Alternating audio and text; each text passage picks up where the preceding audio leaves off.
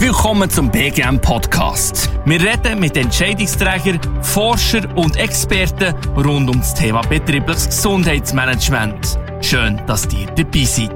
Die heutige Episode wird präsentiert von Sportpass bei MyClubs, dem schweizweit grössten Sportangebot für Firmen. Mehr Informationen findet ihr unter www.sport-pass.com. Julia, herzlich willkommen zum BGM Podcast von der Schweiz zur ersten Episode. Freut mich sehr, dass du heute hier bist. Ja, freut mich auch. Danke. Ich möchte dich kurz so ein bisschen vorstellen. Du hast an der Uni Bern doktoriert, bist im Moment als Assistentin im Institut für Sportwissenschaften oder Uni Bern tätig und deine Forschungsschwerpunkte sind insbesondere Gesundheitsförderung und Prävention. Und dein aktuelles Projekt, und das ist etwas, was wir heute sicher noch werden besprechen zusammen, ist ein Fragebogen zur motivationsbasierten Sportberatung, die du mit einer grossen Versicherung umgesetzt hast. Und äh, das ist etwas Revolutionäres Neues, was ich glaube sehr spannend finde, wo die Unternehmen etwas davon lernen von dir in diesem Bereich. Herzlich willkommen.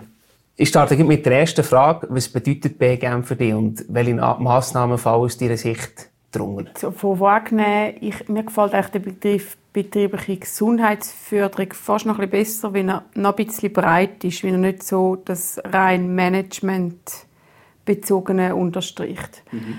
Für mich sind betriebliche Gesundheitsförderung oder eben Management sind eigentlich alle Maßnahmen, wo im Kontext Betrieb gemacht werden, zum äh, Gesundheit am Arbeitsplatz von der Arbeitnehmenden zu fördern. Die Maßnahmen die können in meinen Augen initiiert werden vom äh, Arbeitgeber, aber rein theoretisch auch vom Arbeitnehmer selber, aber auch von anderen Institutionen oder von der Gesellschaft. Mhm. Welche Massnahmen darunter fallen? Für mich sind das Massnahmen, die auf organisationaler Ebene sein können. Ähm, es können Massnahmen sein, die auf räumlicher Ebene sind, also auf Infrastrukturebene. Ja. Aber es sind auch Massnahmen, die stärker personenbezogen sind, also direkt bei den Personen angreifen, wo es darum geht, die individuellen Kompetenzen zur Gesundheitserhaltung und Förderung ähm, zu fördern mhm. und zu promoten. Könntest du uns für diese drei Bereiche ein Beispiel geben, wo du welche Massnahmen für die unterschiedlichen Bereiche siehst? Ähm, also zum Beispiel organisationale Ebene wäre jetzt für mich, dass man zum Beispiel rein schon im Betrieb ein Gremium hat, das sich um betriebliches Gesundheitsmanagement kümmern mhm. Dass es zum Beispiel Leitfaden gibt, wie man ein Mitarbeitergespräch muss führen muss. Also es wäre wirklich, es geht wirklich dann stark im, Management, im Managementbereich hier. Mhm. Räumlich wäre beispielsweise, ähm, dass es Duschen gibt äh, im Betrieb, dass man die Möglichkeit hat, Stehpult anzuschaffen, Stehpult anzuschaffen. Und Maßnahmen auf die persönlichen Kompetenzen angreifend wären zum Beispiel ein Stressreduktionsworkshop. Mhm. Aus Ihrer Sicht machen Schweizer Unternehmen genug in diesem Bereich oder stehen wir dort eher noch ganz am Anfang? Also das Thema wird sicher ist gewachsen in den letzten zehn Jahren, massiv gewachsen in der Schweiz. Im internationalen Vergleich sind wir aber dennoch relativ weit hinten. Und das liegt, glaube ich, auch an strukturellen Bedingungen. Im Vergleich zu Amerika ist unser Versicherungssystem beispielsweise anders. Und das das hemmt oder fördert dann je nachdem auch Initiativen von Unternehmen, etwas für die Mitarbeiter vom Betrieb zu machen. Mhm. Also nach wie vor ist in der Schweiz hochgradig quasi am Unternehmen selbst überlassen, ob es etwas in diesem Bereich initiieren oder nicht. Mhm. Wenn das Unternehmen sich mit diesem Thema beschäftigt und überlegt, was könnte ich machen, dann auch so ein bisschen zu dieser Frage kommt, ja, wo sollte überhaupt starten, wo sollte überhaupt anfangen? Was würdest du Unternehmen, die sich frisch mit dieser Thematik BGM oder äh, wie du vor allem umschrieben hast, äh, beschäftigen, wo sollten die starten? Also wenn es wirklich darum geht, vor allem kleine und mittelgroße Unternehmen, das sind ja für die relativ große Hürden. Wenn die mhm. möchten starten mit betrieblichem Gesundheitsmanagement oder Förderung, würde ich unbedingt versuchen, Ressourcen, die bereits bestehen, aktiv zu nutzen. Also Gesundheitsförderung Schweiz bietet extrem viel fix fertige Massnahmen, Informationen und so weiter an, wo man einfach kostenlos darauf zugreifen kann. Mhm. Und ähm, es gibt auch noch das BGM-Netzwerk in der Schweiz. Also die bestehende Infrastruktur, das bestehende Wissen, das bestehende Material als erstes mal zu nutzen und mit dem versuchen, erste Schritte zu machen. Und nicht meinen, müssen die Welt neu schaffen, müssen quasi das ganze Rad neu erfinden. Wie das, denke ich, braucht extrem viel Zeit und Manpower.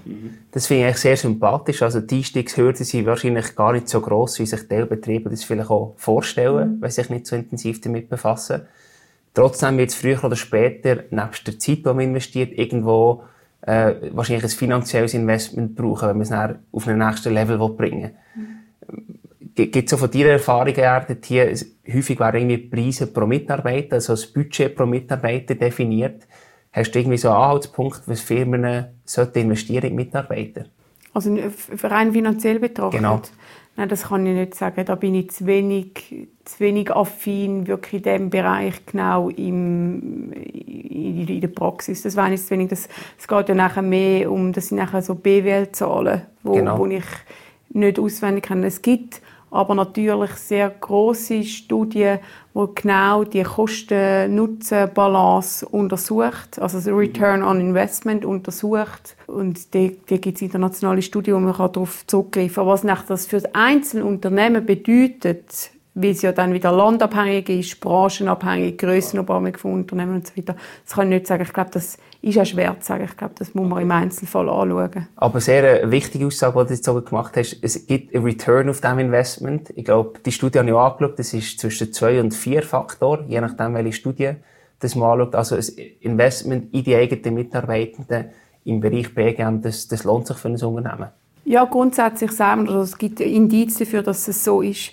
Nichtsdestotrotz muss man natürlich wissen, dass es ganz viele Bereiche im BGM gibt, wo sich nicht direkt in, in finanzielle Mittel ausweisen. Also Fehlzeitreduktion, das ist halt etwas, was sich relativ gut ausweisen lässt in einer, in einer Einsparung von Investment oder in einer finanziellen Einsparung äh, wohingegen Mitarbeiterzufriedenheit oder Motivation halt viel, viel schlechter sich in Geld umrechnen mhm. Und darum glaube ich eigentlich, dass die Zahlen oftmals sogar noch ein bisschen unterschätzt werden. Wie gut, in meinen Augen gutes BGM hat auch wahnsinnig ähm, das Potenzial, in so psychosoziale Aspekte jetzt greifen. Also eben Motivation zu fördern, die Loyalität der Mitarbeiter zu fördern mit dem Unternehmen ähm, also als, auch als Marketing-Tool schlussendlich angeschaut wird. Dass quasi einem kann zum Unternehmen hinreissen oder hinziehen, wie man weiß, die haben gute Arbeitsbedingungen hinsichtlich BGM.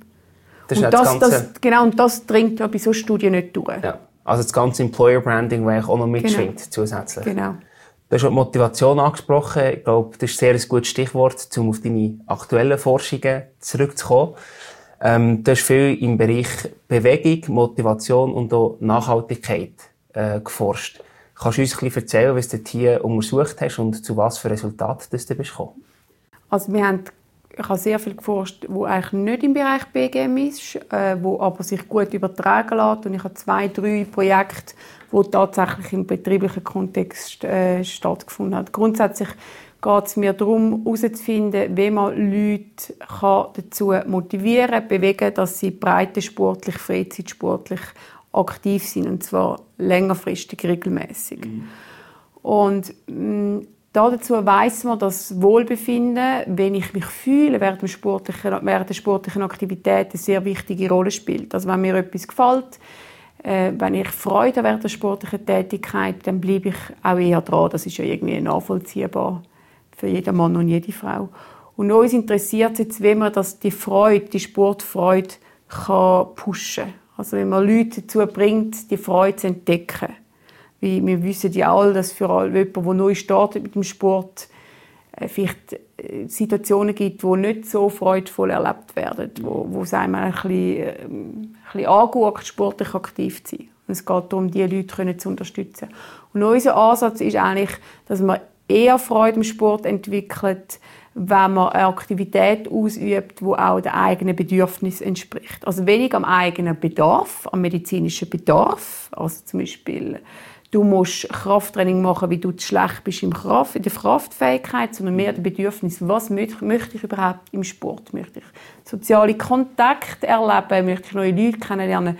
Möchte ich schöne harmonische Bewegungen empfinden während der sportlichen Aktivität. Da geht es mir primär darum, äh, meine Fitness zu verbessern. Also Sport ist wahnsinnig vielseitig und wir möchten eigentlich Leute dazu bringen, die Vielseitigkeit zu erkennen und, ihrem, und ihre persönliche Motivation zu erkennen. Und da sind wir, haben wir einen Fragebogen entwickelt, wo du bereits angesprochen hast, wo es darum geht, dass die Leute ihre Bedürfnisse, ihre Motive und Ziele im Sport bei sportlichen Aktivitäten können, äh, erfassen äh, und dann auf Basis von so, einer, von so einem Assessment auch äh, möglichst passende äh, Aktivitäten empfohlen bekommen. Das ist so das eine. Und das andere ist, dass man wirklich aus, dass das nicht einfach ein reines Online-Tool bleibt, sondern dass wirklich nachher im Face-to-Face-Kontakt eine Beratungssituation hergestellt wird, wo man zusammen mit den Leuten versucht zu erarbeiten, was für sie die aktiv passendste Aktivität ist. Mhm.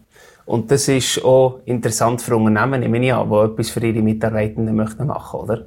Das wäre jetzt eine Maßnahme, die ich zuvor gesagt habe, die auf die persönliche Kompetenz der einzelnen Mitarbeiter abzielt, wo man also jetzt im Rahmen von einer BGM-Maßnahme beispielsweise können so Sportberatung oder Bewegungsberatung anbieten, mhm. wo man nachher das Ziel hat, ähm, die Leute ihre Kompetenz zu verbessern, eine Sportaktivität zu finden oder zu wissen, was ihnen gefällt.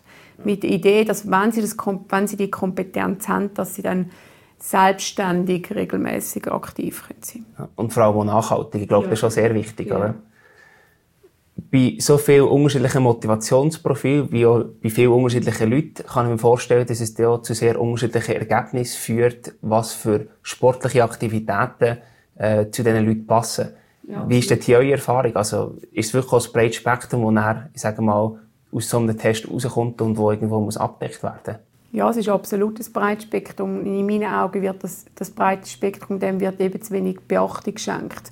Man geht davon aus, dass eigentlich Erwachsene, die breitensportlich aktiv sind, dass die alle ihre Gesundheit verbessern. Mhm. Es wird eigentlich alle werden über den gleichen Kamm geschert oder oftmals werden alle über den gleichen Kamm Gesundheit, Fitness geschert. Und das ist in unseren Augen einfach es nutzt die möglichen Anreize vom Sport werden dadurch ähm, so ein bisschen rutschen hinten ab und das ist eigentlich sehr schade.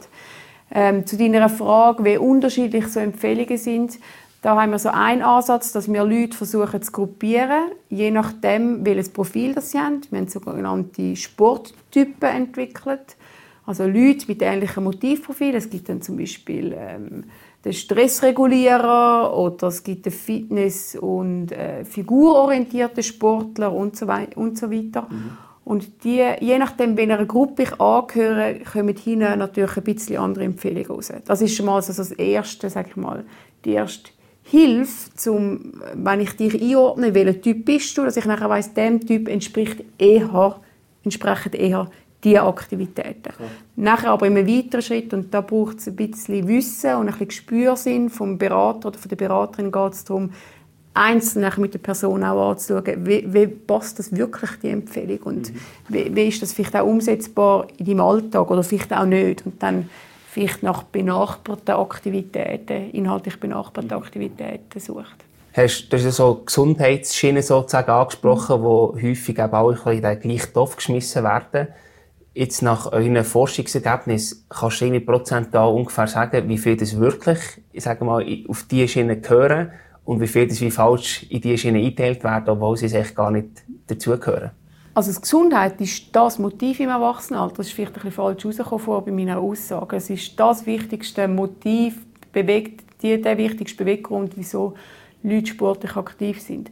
Problem, das Problem beim Gesundheitsmotiv und Fitnessmotiv ist einfach, dass es einen sogenannten Belohnungsaufschub gibt. Also, dass ich das Ziel erreiche, mein Herz-Kreislauf-Risiko zu reduzieren oder mein Gewicht zu reduzieren, da muss ich wahnsinnig lange investieren weil es einfach die körperlichen Prozesse so lange dauert. Das heißt, ich muss wahnsinnig lange warten, bis ich das Ziel erreiche, bis ich die Belohnung bekomme für das, was ich eigentlich die ganze Zeit kämpfe. Darum sagt man es ist wichtig, dass die Leute nicht nur das Gesundheitsmotiv haben, sondern auch noch andere Motive im Vordergrund stehen, wo viel eher in der Tätigkeit liegen, wo ich direkt in der Tätigkeit quasi ähm, Freude erleben und nicht so lange warten, bis ein, ein Ergebnis dann nach mehreren Monaten mal auftaucht. Absolut. Und das wäre zum Beispiel, wenn ich geselliges Miteinander erlebe im Sport oder wenn ich die schönen Bewegungserlebnisse spüre während der Aktivität, also harmonische Bewegung während dem Laufen oder während dem Langlaufen und so weiter. Darum ist vielleicht ein falsch gesagt, wenn ich gesagt habe, ist vielleicht ein falsch ausgedrückt, wenn ich gesagt habe, es werden alle über das Gesundheitsmotiv geschert. Das ist nicht per se schlecht, aber es ist wichtig, dass man sich bewusst ist, dass das nicht das einzige Motiv ist von erwachsenem Sporttreiben, sondern dass das Einsteigermotiv ist und dass es nachher darum geht, die ganze Palette kennenzulernen und in dieser ganzen Palette das zu finden, was einem entspricht. Und so Gesundheitstypen, das sind reine Gesundheitstypen, also wirklich Gesundheit, Fitness und Figur. Die drei Sachen, rein die drei Sachen im Vordergrund stehen und die anderen unwichtig sind das ist vielleicht etwa ein Viertel der Leute. Okay. Aber das sind wirklich primär nachher die Einsteiger. Mhm. Und das ist für Unternehmen eben auch wichtig, den individuellen Leuten Rechnung zu tragen, dass das so nachhaltig längerfristig funktioniert. Weil, so wie du jetzt gesagt hast, gibt es wie eine kurzfristige, äh, sagen wir mal, ein kurzfristiges Glücksgefühl, das muss auch hervorgerufen werden. Und auf der anderen Seite auch wie ein längerfristiges Ziel, das die Leute verfolgen und dann auch einen Benefit sehen. Hast du noch weitere Tipps, wie so eine nachhaltige BGM-Implementierung kann stattfinden oder erfolgreich gemeistert werden in Unternehmen, obwohl du nicht zu stark in der Praxis dran bist? Also in, in meinen Augen ist ganz, ganz wichtig, und das knüpft ein bisschen an das, was ich vorher gesagt habe, dass man die Bedürfnisse der Leute aktiv einbindet. Also dass man nicht sagt, ah, wir möchten jetzt unsere Übergewichtigen im Betrieb ähm, erreichen, entsprechend bietet man denen nur äh, Bauchbeine-Po-Programm an, mhm. als Beispiel. Also nicht nur schauen, was haben die Leute für einen medizinischen Bedarf, sondern schauen, was wollen sie denn wirklich. Wie, das ist vielleicht ein wichtiger Punkt, was sie wollen. Sie wollen vielleicht sportlich aktiv sein, vor allem um, um ihr Gewicht zu regulieren, aber es gibt auch noch weitere andere Aspekte, die ihnen könnten wichtig sind und die fallen hinten ab, wenn man nur den medizinisch orientierten Blick auf, äh, hat und schaut, was brauchen die Leute hinsichtlich äh, medizinischer oder biologischer äh, Hintergrundmerkmal.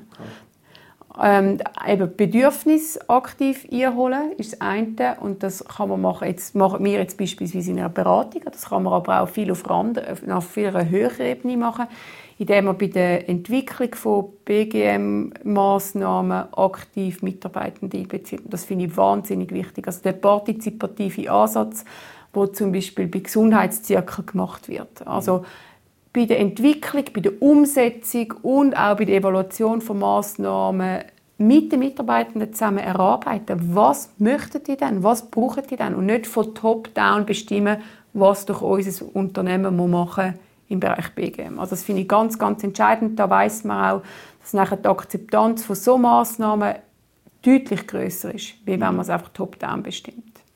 Also das ist das eine.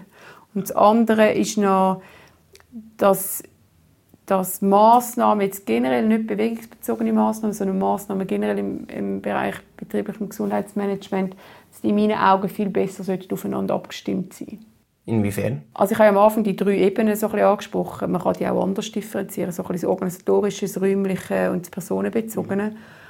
Und wenn die optimal aufeinander abgestimmt sind, dann wird das Verhalten vor allem nachhaltig gefördert. Ähm, das heißt, wenn ich beispielsweise ähm, Sportberatung anbiete und gleichzeitig noch Kurs mhm. und ich die Leute kann so verzahnen, also so direkt empfehlen oder wenn ich wirklich ich darf nicht nur quasi Merkblätter machen, wie man doch so Bewegung am, am Arbeitsplatz fördern, wenn ich ab dann, wenn die Räume gar nicht bewegungsfreundlich eingerichtet sind. Also das sollte stark aufeinander abgestimmt sein, sonst hat es, glaube ich, keine Wirkung. Mhm. Das ist das eine. Und ähm, das andere ist, gerade im bewegungsbezogenen Bereich bin ich der Meinung, dass aktuell einfach so ein bisschen man kann dem sagen, Projektitis herrscht. Also es gibt ein einzelne Projekte, die gemacht werden, einmalig und nie wieder. Es gibt einmal im Jahr einen Äpfeltag oder es gibt einmal im Jahr einen Workshop zur Trainingslehre. Ähm, und in meinen Augen ist nachhaltiges BGM vor allem dadurch, zurück, dadurch zurückzuführen, dass man wirklich sich systematisch, strategisch Gedanken macht, wo möchte ich hin und welche Massnahmen muss ich längerfristig umsetzen, um mhm. dorthin zu kommen. Und nicht, wie, nicht einmal einen, Fitnessinstruktor organisieren, wo mir am Morgen einen Workshop macht und dann ist alles vorbei. Ähm, ja, das wird einfach nicht nachhaltig sein. Mhm. Das hat jetzt schon nach sehr vielen Learnings aus deiner praktischen und forschungsbasierten Erfahrung äh, tönt. Kannst du wie sagen, was, was so ein bisschen gut und was weniger gut funktioniert hat von Sachen, die die vielleicht probiert haben, aber die du bei Unternehmen gesehen hast, die sie ausprobiert haben? Also eben, da kann ich jetzt vor allem von den bewegungsbezogenen Sachen reden. Was so uns zeigt, gerade bei Beratung, wenn man sie einem Betrieb anbietet, ist, dass wirklich Entscheidend ist, dass die Bewegungs- und Sportberatung von Schlüsselpersonen getragen wird. Mhm. Äh, also, dass die auch das promoten, dass sie hinter dem stehen und sagen, das ist eine gute Sache und das ist wichtig, weil sonst gerade ähm, in Unternehmen, wo es vielleicht noch mehr so ein Blue-Collar-Workers hat, dass die oftmals dann Angst haben, dass mehr eine Kontrollmaßnahme ist von den mhm. Unternehmen, dass sie schauen wie fit sie sind beispielsweise. Also dort muss man schon schauen, dass man sensibel kommuniziert. Und wahrscheinlich auch selber mitmachen oder auch wie eine Art Vorbildfunktion genau, Genau, also dass man, dass man die richtige Person erreicht, die auch richtig aufklärt über die Massnahmen. Das ist das eine. So ganz, ganz etwas praktisch, dass es entscheidend ist, wie man etwas vermarkten innerhalb des Unternehmens. Mhm. Und, und das andere, wo, ich jetzt, wo so mehr um den Inhalt der Beratung geht, das fällt uns auch immer wieder auf, dass es eigentlich wenig nützt, wenn man den Personen direktiv sagt, was sie doch zu machen haben. Sondern dass es eben darum geht, mit ihnen kooperativ etwas zu erarbeiten. Und sie sich unterstützt, aber nicht ähm, übermäßig geführt fühlen. Mhm. Ähm, also wirklich das Kooperative finde ich wahnsinnig wichtig. Das ist auch etwas, was wir so aus dem rausnehmen. Und das Dritte, was so jetzt inhaltlich für mich ein Learning ist, ist, dass, dass man nicht rein defizitorientiert arbeiten wie ich es schon ein bisschen angesprochen habe, ähm, sondern dass auch sehr viele Leute Ressourcen haben und die Ressourcen motivierend sind, wenn man die anzapft. Also wenn man merkt, hey, du machst ja schon ein bisschen etwas und das, das, das klingt ja gut. Lass uns überlegen, wie man das ausbauen kann. Mhm. Und nicht, oh, wenn ich deinen Fitnessstand anschauen, dann bist du dort schlecht. Mach etwas, um das Defizit äh, zu beheben. Und das ist halt mehr so, dass das geht nachher mehr in so ein psychologisches Schaffen und weniger in ein rein medizinisches Schaffen. Und da komme ich halt auch her. Darum ist das für mich auch so wichtig. Und, und auch sehr kommunikativ, was genau. enorm wichtig ist, oder? Genau. Es geht sehr viel über Kommunikation. Wie verkauft man sie? Cool. Jetzt, du bist auch weiterhin in der Forschung tätig ähm, und das würde mich natürlich brennend interessieren. Wo siehst du so ein bisschen Trends in, in, in Bezug auf BGM? Was wird uns in Zukunft beschäftigen? Welche Trends siehst du am Horizont, die sich Richtung Schweiz bewegen? Also ich glaube, gerade so ein großes Thema in Deutschland, noch, noch viel, viel mehr beispielsweise in der Schweiz, ist wirklich, wie kann man ein System als System verändern, das bewegungsförderlich ist. Und dann geht es eben darum, dass man versucht, die Ebenen all gut zu verzahnen, die Ebenen von Gesundheitsförderung. Dass man das Organisationale mit dem Räumlichen, mit, mit personenbezogenen Massnahmen, die gut aufeinander abgestimmt sind. Also ich glaube, das ist schon ein Trend, wo jetzt äh, aus der Forschung kommt, äh, wo, wo wird Wirkung haben. Also in Deutschland beispielsweise werden primär Forschungsprojekte oder praxisorientierte Projekte gefördert, die mit so einer Verzahnung arbeiten. Wo es eben nicht langt, nur Sportberatungen anzubieten, sondern es muss eben mehr sein wie das. Ähm, das ist so das eine. Das andere ist wirklich das interdisziplinäre Schaffen, ähm, wo es eben nicht nur geht, dass nur Arbeits- und Organisationspsychologen sich mit BGM auseinandersetzen, sondern auch Mediziner und auch beispielsweise eben Sportwissenschaftler oder Bewegungswissenschaftler. Und jetzt noch noch stärker inhaltlich gesprochen ist ein Thema, wo sicher auch noch mehr könnte, wo auch noch Einfluss haben auf so BGM-Themen. Ist das jetzt gerade im Bereich Sportwissenschaft im Moment sehr sehr viel läuft, wenn es darum geht, wie man Stress regulieren durch Bewegung. Und das ist natürlich für ein Unternehmen sehr sehr relevant. Ja, absolut. Das waren sehr spannende Einblicke, Julia. Ganz herzlichen Dank, dass du dir die Zeit genommen hast und dein Wissen mit uns geteilt hast. Und wir wünschen dir weiterhin viel Erfolg für deine Zukunft und viel spannende Momente mit dem BGM-Thema. Danke vielmals. Willkommen zum BGM Podcast. Wir reden mit Entscheidungsträgern, Forschern und Experten rund um das Thema betriebliches Gesundheitsmanagement. Schön, dass ihr dabei seid. Die heutige Episode wird präsentiert von Sportpass bei MyClubs, dem schweizweit grössten Sportangebot für Firmen. Mehr Informationen findet ihr unter www.sport-pass.com.